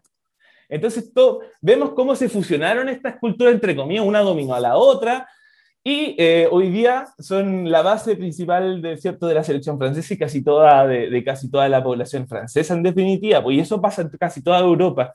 Por eso se dio por un proceso ¿cierto? de imposición, pero que lo vemos ejemplificado hasta, en el, hasta el día de hoy, 15 de junio. Oye, Camilo, qué interesante eso que tú estás diciendo, porque me recuerda mucho a algo que yo leí en una versión del Príncipe de Maquiavelo, una edición comentada por Napoleón. Y, a mí me interesó mucho la figura de Napoleón en ese minuto, porque estaban los comentarios, anotaciones marginales al texto del príncipe de Maquiavelo, y es para darse cuenta de que Napoleón era un, loco, un demente, tenía unas ideas brillantes, pero al mismo tiempo desquiciada. Entonces, en algún momento de las notas dice eh, la introducción del idioma, ahí está la clave, la dominación más fácil de otro pueblo. Tú introduces el idioma y después todo lo demás cae por cuenta propia. Y preguntan a nosotros, pum. y por eso, disculpa que los chinos, y por eso que los chinos Sí, disculpen, por eso que los chinos hoy día todavía no pueden ser los grandes dominadores del mundo. Todavía el idioma chino hay una resistencia. No se ha podido, porque si tú ves el idioma inglés con el cual predomina. Por lo tanto, mientras los chinos no logren dominarnos con su lengua, eh, difícilmente van a poder ser la potencia. Siempre se van a mantener como en el segundo lugar, ¿cierto? Exacto. Ya para ir cerrando un poquitito más o menos la idea de la previa a, la Primera Guerra Mundial, antes ya de, como de nombrar rápidamente cómo esto explota, tenemos que hablar también del sistema de alianza. Cómo esta, como por ejemplo esta, y el profesor Rodrigo ya lo había mencionado anteriormente, cómo estas potencias que en general crecieron, crecieron así eh, armamentistamente hablando, y en definitiva pensaban, hagamos un ejemplo, pues, piensa yo ya, yo soy otra vez de nuevo Alemania. Ya, veo a todos que están armados hasta los dientes y yo también estoy armado hasta los dientes. Pero si explota una guerra, ¿voy a pelear yo solo contra todo eso? Chuta, bien difícil, bien difícil. Se me hace necesario, aunque yo crea que soy el más bacán, ¿cierto? En esta, en esta carrera del imperialismo, eh, que a aviso se la, va a ganar, en definitiva, ¿cierto? Voy a contar el final, la va a ganar al tiro Estados Unidos, y Estados Unidos es el que sale ahí poderoso de la, de la Primera Guerra Mundial. Pero no me venga a hacer spoiler, pues, Sí, que yo, a mí me gusta hacer spoiler. Eh, yo a mí me gusta hacer spoiler. Ya, pues, en definitiva. No, pues. pero, pero es, que es, que, es que por algo va a pasar esto. Pues. O sea, no, no es porque lo, lo, las potencias europeas quieran esto. Para nada. De hecho, se van a ver como súper enfrascadas en la, la posguerra y en las consecuencias de esta, porque la guerra, como vemos y como decía Bárbara, es la cara más pero horrible de la parte humana y va a traer consecuencias no solamente poblacionales, sino que obviamente económicas. Europa va a quedar deshecha, deshecha, se el suelo, hasta los, hasta los ganadores. Entonces, ahí vamos a ver por qué obviamente Estados Unidos se se alza como el gran vencedor. Pero en definitiva, eh, se tienen que forzar a, hacer alianzas, ¿cierto? A juntarse con, en general, los que tienen más o menos la misma política mía, las mismas ideas, y en, que, en definitiva, los que puedo llegar a un acuerdo. Un acuerdo ya, si yo gano, ¿verdad? repartimos esto, etcétera, etcétera. Se forman dos alianzas, la triple entente y la triple alianza, que van a ser los dos bandos que se van a agarrar.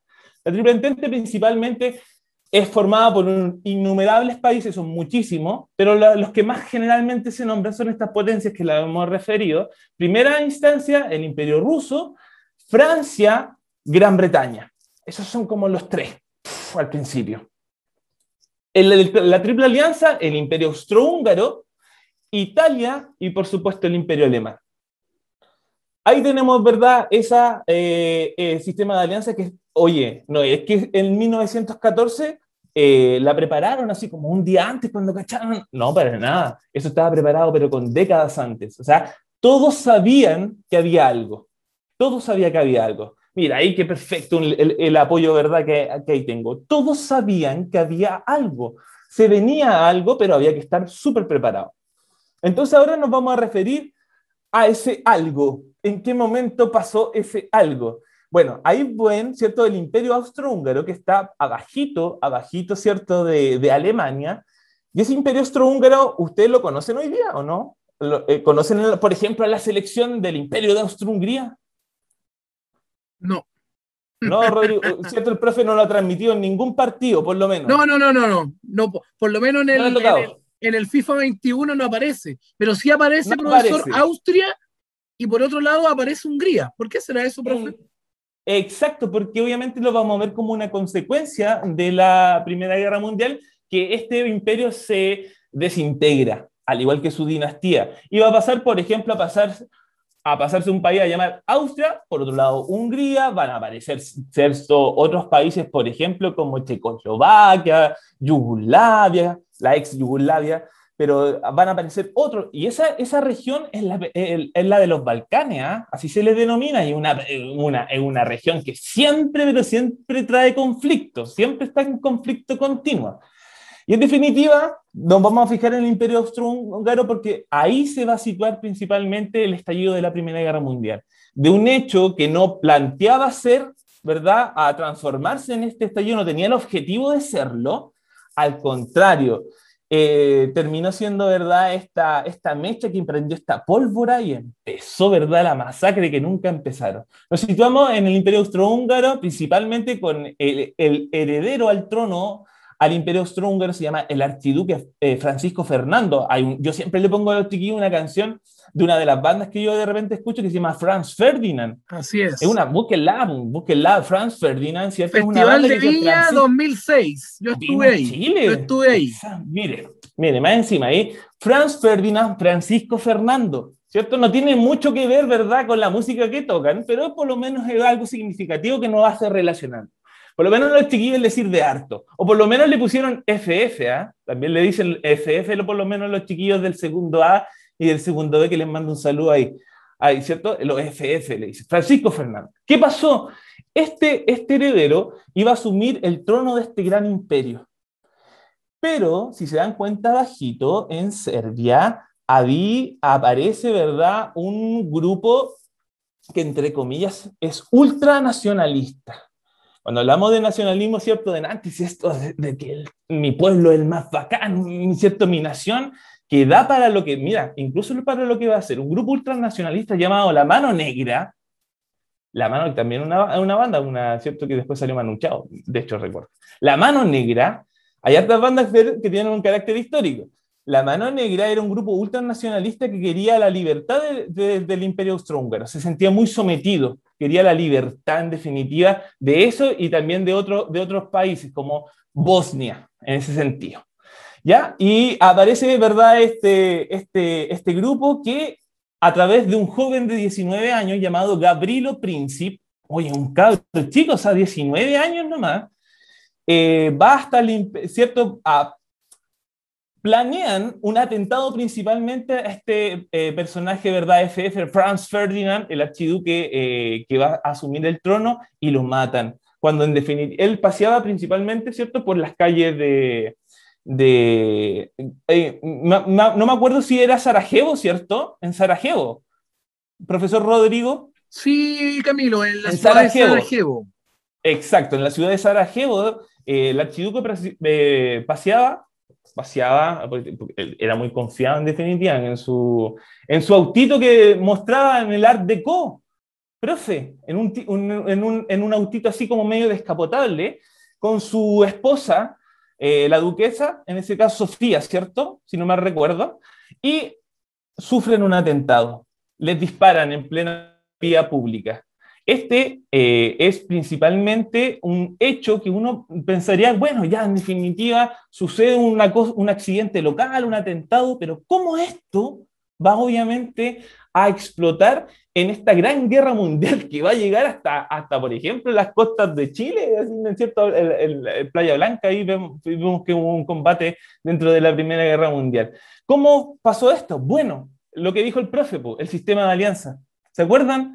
O sea, si yo me declaro en guerra en ese sentido, ¿cierto? Mataron al, heredero al trono al imperio de Austria-Hungría, por tanto, este le dio una ultimátum a Serbia. Le dijo, oye, entrégame todos los antecedentes de este grupo y si no me lo entregas rapidito, bueno, tú sabes lo que se viene.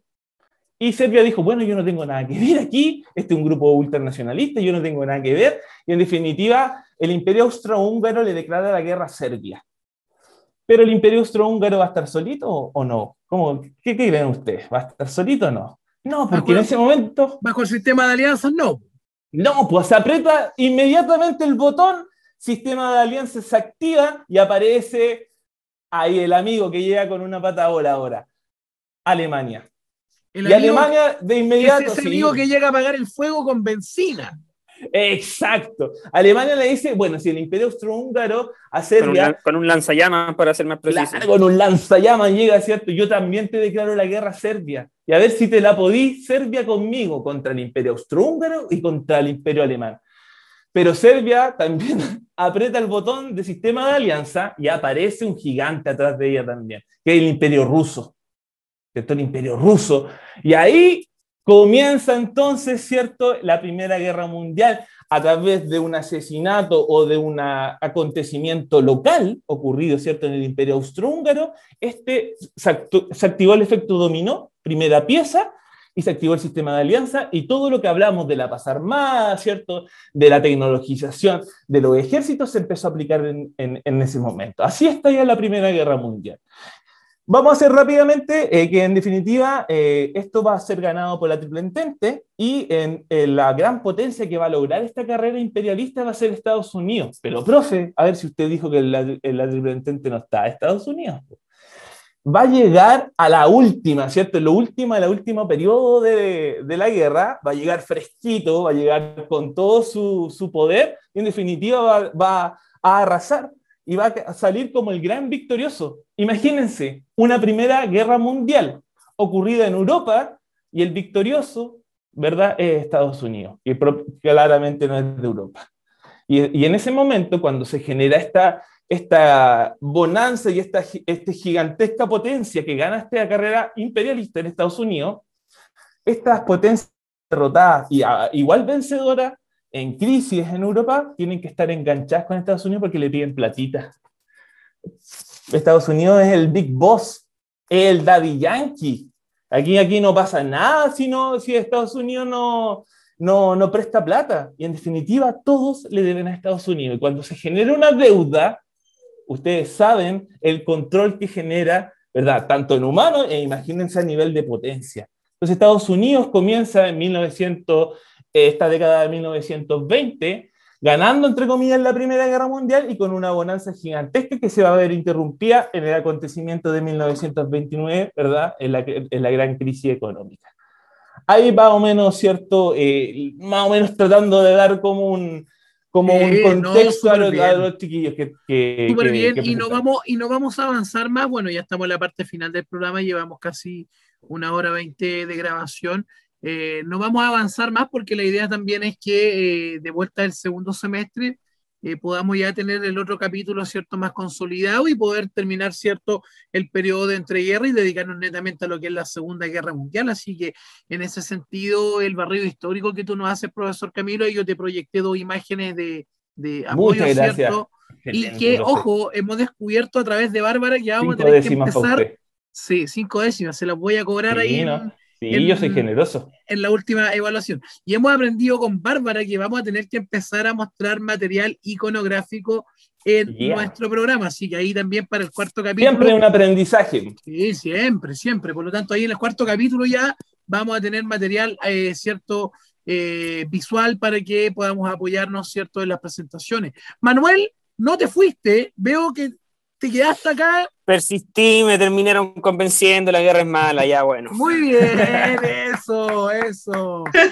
No, jamás, jamás, me, van a, jamás me van a convencer, jamás. Pero aquí, mira, pero, el, pacifismo igual es un problema para ti así como que el pacifismo y, el, y, en general la guerra son puede conducir a la pérdida de actividad, si ese es el asunto. hay, hay problemas. Vergara, Bersuit Vergara dice los forros pacifistas en, una de sus canciones. Los forros pacifistas. Bueno, y, también derivó en lo, que, en lo peyorativo que generalmente igual para una sección de, de la población que generó el hipismo en general, pues, porque en, el, el hipismo, claro, llevó su moda y que todos, wow, arrasó, pero había un individualismo gigantesco ahí. Porque, de fondo, de fondo. es que el, Mando a la paloma a luchar y, y no es el asunto. Aquí esto va de la mano con, con las democracias modernas, el auge de Pulverizaron la, la paloma lo, individual por sobre lo público. Entonces, cuando yo, cuando yo, mis intereses privados nomás son los que valen, ¿cierto? Eh, no estoy ni ahí con todo lo demás, que los demás vayan a la guerra, a mí me interesa yo vivir mi, mi vida personal y quizás también ahí hay un espacio reducido para pensar en, en estas mm. cosas con una mirada más crítica. bueno, yo, para, yo, yo, quería eh, terminar esto como para vincular la pregunta. sí, pero ahí, ya, estamos en yo esto, te tenía, Sí, te tenía una introducción para la pregunta porque aquí, la verdad es que aquí vamos, porque tú sabes que la pregunta nuestros estudiantes la trabajan en modalidad de foro, ¿cierto?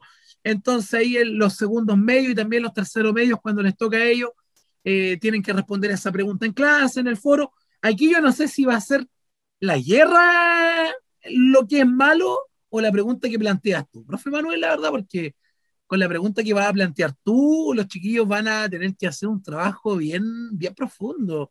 Así que ahí yo creo que los chiquillos van a estar en la casa. Bueno, en realidad, ¿quién es más malo, la guerra o el profe Manuel? Entonces aquí Manuel, por favor. el, profe, Manuel es más malo que la guerra. El profe Manuel nos manda a la guerra. Así que este es tu minuto de fama, Manuel. Bueno, siempre son tus minutos de fama, así que bueno, tú planteas la pregunta para que los chicos también entren ahí en la reflexión y la puedan comentar también.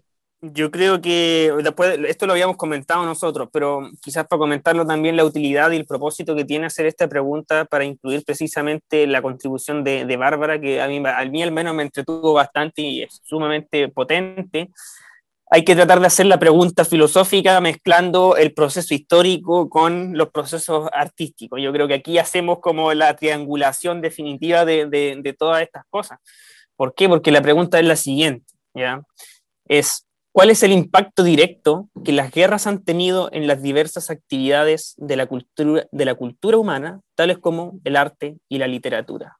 Es decir, con todo lo que nos mostró Bárbara, habría que fijarse bien en qué momento de la historia ocurrió, qué guerra tuvo antes, qué guerra se produjo después, qué otros movimientos surgieron después y qué relación finalmente tendrá la guerra con el arte. La, tristeza y la, depresión que, nos produce la, cuestión, los efectos de la guerra con la necesidad de la creación espiritual de un mundo nuevo, ¿cierto? Esto lo veíamos, Bárbara lo mencionaba en, con lo del surrealismo, como una especie de válvula de escape, porque el mundo no tiene por qué, no, no, tenemos por qué estar fijándonos en este mundo, arranquemos al mundo de los sueños, de pronto ahí dejamos de sentir el peso y la presión de un mundo que va lentamente perdiendo su sentido.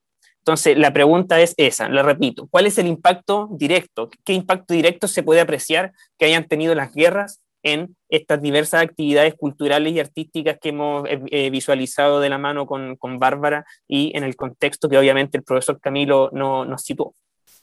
Excelente, Manuel. Entonces tenemos la pregunta planteada del capítulo de hoy, ¿cierto? Para que tú acá bajito, acá bajito, cuando el editor ponga, ¿cierto? Los banners y todo, puedas ir comentando ahí. Tuvimos solamente cuatro comentarios en el video. Eh, capítulo número dos. Anotaciones negativas. Así que ahí vamos a tener que empezar a usar eh, el espacio de la, del comentario para que los estudiantes comiencen a dejar su respuesta. Esta vez no lo vamos a trabajar en Alexis, sino que lo vamos a trabajar ahí. Así que también compártenos, suscríbete al canal, no sé dónde va a estar por aquí. Editor, póngalo donde estén mis deditos, no sé dónde. Así es que por ahí va a estar en alguna parte. Suscríbete al canal, ¿cierto? Historia LTPLA. Comparte el capítulo, velo con tu familia, en tu Smart TV, en tu tablet, en tu teléfono, lo vamos a trabajar, lo vamos a comentar. Este es el tercer capítulo de la temporada número 2 Así es que ahí ustedes van a poder, ¿cierto?, dejar sus comentarios, lo que te gustó, lo que no te gustó, qué te pareció bárbara, ¿cierto? ¿Qué te pareció la pregunta del profe Manuel? Y ahí también pueden jugar un poquitito, ¿quieren más malo, el profe Manuel o, ¿cierto?, la guerra, pero con todo el respeto, por supuesto. Se sabe que acá estamos en una bromita, ¿cierto? Manuel también lo sabe, lo conversamos fuera también de la grabación. con respeto, todo con respeto, si no, pasos nomás. Sí, Sí, justamente. Así que ahí tú dejas tu comentario. Y el hater, hay un hater que, oye, Camilo publica el video, Camilo publica el video. Oye, ya, y todos los chiquillos, oye, qué buena, Empiezan a mirar. Oye, Camilo ni lo publica y ni lo vio el capítulo, así ni cinco minutos. No me gusta. Así que para ti, hater, este capítulo va dedicado para ti, para que le me gusta, porque está súper bueno. Así que eso, palabras quizás finales. Soy yo, quizás soy yo ese hate. a lo mejor es Manuel encubierto. Nosotros somos. Es que igual, en definitiva, si te das cuenta, si tenemos un hater es porque en definitiva igual no está yendo igual relativamente. Sí, claro. O sea, tenemos que tener cierto, no somos moneditas de oro tampoco. el riesgo de la fama, el riesgo de la fama, todos sabemos lo que implica. Oye, ah, eh, antes, antes de terminar, así como muy, muy rapidito, sí, dale, Camilo, dale, un minutito y yo también con esto ocupo mi, mi, espacio para también agradecer en este caso a Bárbara, ¿cierto? Eh, muchísimas gracias por, por el aprendizaje que nos, ha, eh, nos has dejado hoy día. Eh, es súper bacán recordar cosas y aprender cosas más que, que yo no, no, no, tenía ni idea. Eh, así que te agradezco muchísimo tanto la enseñanza de la temática que tratamos como las enseñanzas que, por ejemplo, nos dejaste ahora, por ejemplo, al, al utilizar fotografía, ¿cierto? Que va a ser una súper buena idea para nosotros, así que te agradezco muchísimo. Les dije, chiquillos, les dije, les dije que teníamos oro puro aquí. Así que muchísimas gracias. No, gracias a usted por la invitación y créeme que ahora ya me quedó mucho más claro también por qué esta cazuela resultó ser como ser, porque ahora entiendo todo y no se me va a olvidar nunca más lo de Franz Ferdinand. ¿Viste? Sí, pues sí. Franz Ferdinand es significativo. Eh, Bárbara, obviamente, sí, Camilo, dale, dale, dale, Sí, obviamente agradecer a, a, Manuel, que siempre es un gusto escuchar su, siempre tan locuaz, ¿cierto? Tan elocuente, tan, tan clarificador para, en general, temáticas que son súper profundas, nos hace súper amigable eh, el contenido y siempre es un agradecido siempre de, de, su participación y de tenerlo como colega, ¿cierto? También. Y también me quiero tomar mi, mi, mi, mi minuto de tiempo en general para agradecer a, a, principalmente al Rodrigo, porque es una, es uno de los pilares de, de, este programa que por lo menos cuando empezó eh, fue mi, mi, puntal, mi apoyo, pues así esto no hubiese comenzado nada, eh, para nada con, sin el apoyo y el trabajo que hemos hecho con Rodrigo desde primera instancia. Tanto así que obviamente ya generalmente todos lo saben que nosotros nos conocemos desde el liceo, estudiamos en el mismo liceo, eh, nos volvimos a reencontrar acá en el Enrique Molina, estudiamos nosotros dos. Tenemos un amigo en común también, Pablo Herrera. Exacto. Que no es cantante. Común, un viejo, no es cantante, un viejo amigo que fue compañero mío. Y en definitiva, eh, eh, me tomó esta, este, este tiempo para agradecerte, Rodrigo, porque a veces obviamente, obviamente no pasamos por, por momentos buenos, y, y, por momentos también que a veces nos, no, no, nos tienen un poco más melancólicos. Y hay que tener en cuenta que la melancolía no es algo malo, para nada hay que transformar esa idea porque la melancolía también nos ayuda a crecer, a, a, a, obviamente a, hacer un, una revisión de nuestro actuar, siempre es fortaleza, siempre es crecimiento. lamentablemente tenemos que recordar como cosas como penosas o, como, o cosas tristes, pero en definitiva, lo, lo, más bacán, por lo menos para mí, es que tú tienes la interés día a día de pararte, en definitiva, y, y mostrar tu, tu, capacidad comunicativa, tu capacidad como docente, tu compromiso con el liceo, con el programa. Y nada, te quería agradecer porque, porque en definitiva, sin tu apoyo, obviamente, no, no existiría eso. Así que, eh, nada, un, un agradecido de conocerte y compartir este espacio nuevamente, profe Rodrigo, contigo. Muchas gracias, Camilo. Muchas gracias, Manuel, también ahí. Eh, sí, la verdad eh, fue un día bastante... Yo tenía otra editorial preparada, eh, tenía otras palabras que había escrito relacionadas con arte, con guerra, venían algunas preguntitas ahí que también podían fomentar el debate, pero hoy día desperté distinto, uno tiene momentos buenos, malos, bueno, tengo más ánimo que los que perdieron la elección el día domingo de la gobernación, así que estoy bien, así que estoy bien. Eh, pero sí, claramente. Y bueno, cambié la editorial a la que ustedes vieron en este capítulo, que tampoco es de autoría mía 100%, ¿cierto? Yo la tomé de un video eh, de un programa argentino y la adapté al contexto que nosotros estamos viviendo. Así que muchas gracias, Camilo. Yo siempre digo, la idea nace de ti y uno apoya. Eh, yo soy profesor de historia de base, como los chicos saben, pero ya involucrado en el emprendimiento mucho tiempo me gusta, creo que lo hago bien, sé que no soy un profesional de las comunicaciones, pero me gusta este tema de armar pauta, descubrí en tiempos de pandemia que tengo esa habilidad y, y, también cuando se pueda volver a estudiar de manera presencial, voy a estudiar algo con comunicación audiovisual o con cierto locución, que es lo que me gusta, así es que eso también se te agradece, Camilo, así que el programa en gran parte es porque tú tuviste la idea. Ya llevamos nueve capítulos, seis de la primera temporada. tres de esta segunda temporada. Así que muchas gracias. Yo solamente antes de cerrar y despedir, eh, Bárbara, palabras finales, ¿cómo te sentiste? ¿Qué te pareció? ¿Cómo fue la experiencia de, de verlos desde afuera en el YouTube? Como dicen los mexicanos, YouTube, a verlo ahora adentro, porque después te va a ver en la grabación. Entonces, igual es como, wow, o sea, Sí, entrete. Bueno, no es la primera vez que estoy en pantalla, así que no, hasta ah, acostumbre. Sí, nosotros, yo les digo, nosotros tenemos el honor. Yo soy un programa más. No, pero bien. Hartos programas ya. Bien, entretenido, entretenido. Sí, como les decía al principio, yo le dije, Camilo, por favor, si van a hablar de arte, invíteme. Yo feliz, feliz de, de participar con ustedes, porque, insisto, ustedes están creando un espacio muy bonito. Para los que están viendo esto, insisto, tienen súper buenos profe. Esto no es una dinámica que se dé tan comúnmente, así que aprovechenla. Eh, no, yo muy contenta. Eh, me gustó mucho, aprendí harto, porque si bien había cosas que obviamente uno ve en el colegio también, pero con el tiempo se olvidan, eh, no todas se ven tampoco, así que de verdad, si yo no, lo dije así como broma, así en serio, ahora entiendo todo. ahora todo calza pollo. Así que, no, bien, contenta y muchas gracias por, por, la acogida, ¿cierto? Por la reunión de pauta, por el programa, que fue todo muy ameno. Em, son un buen equipo y se siente. muchas gracias, Bárbara. Muchas gracias. Gracias, Bárbara. Aplauso para usted. Gracias a ti mucho por, por, este, por este espacio que, que compartiste con nosotros, en verdad. Bien, ha llegado el momento de la despedida, lamentablemente. Un programa un poquitito más largo que los anteriores. Super programa, este es un super programa, se viene cargado. de hecho, son todos super programa, pero, pero eso también demanda que la gente que nos está viendo pida más y más, así que tenemos que estar ya a la altura en el capítulo 4 cuando lo saquemos, ¿cierto? Para el próximo semestre. Y yo solamente eh, agradecer a quienes nos siguen, a quienes se suscriben al canal, al hater que da no me gusta porque también nos hace mejorar, porque si dejaras tu comentario, si dejaras tu comentario que no te gustó, nosotros lo tomamos y lo mejoramos para que tú después, ¿cierto? Veas y evalúes si No, nos pillamos afuera, nos pillamos afuera en la casa. y le hacemos la guerra. Y, y ahí la guerra, y ahí la guerra es lo que decía Manuel. No, mentira. ahí la guerra va a ser más mala que Manuel. Así que, profesores, Manuel, Camilo, nos vemos en el próximo capítulo. Bárbara, un honor haber contado contigo.